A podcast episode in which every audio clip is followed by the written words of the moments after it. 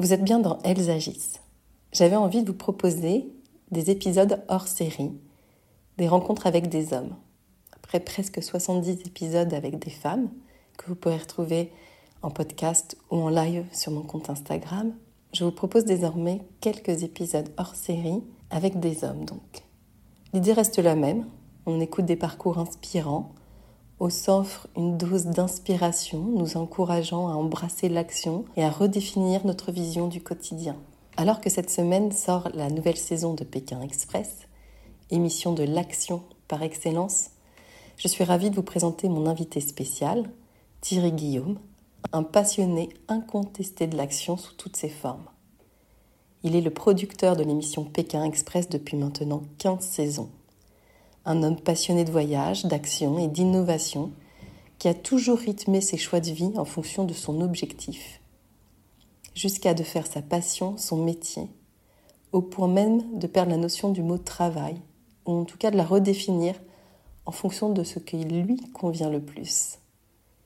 Lui, qui se définit comme un artisan producteur, aime fabriquer, façonner ses émissions en puisant au plus profond de sa créativité.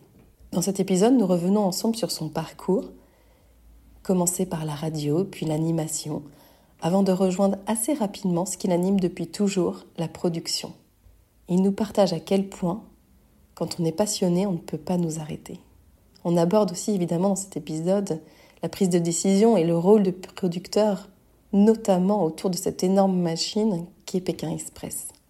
On parle de l'action dans sa vie, de l'affirmation de soi et de comment être pleinement acteur, rythmé par sa passion et ses envies. Allez, je vous souhaite une très bonne écoute pour ce premier épisode hors série.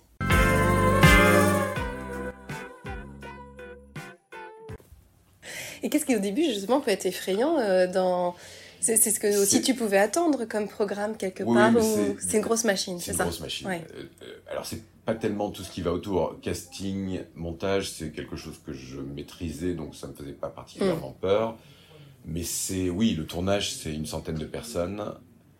Je pense que c'est un des programmes les plus durs à produire parce qu'il est itinérant et que on a une vingtaine de véhicules qui avancent chaque jour avec euh, d'un côté des candidats euh, isolés, des ben, typiquement des comptables, des directeurs de prod, des décorateurs, et c'est un convoi, c'est un gros convoi. Attends, il y a tout ce monde-là? Oui.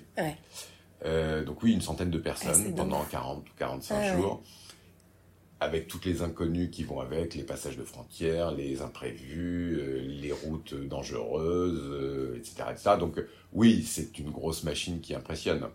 c'est ça qui me faisait peur et puis et qui me fait toujours peur d'ailleurs.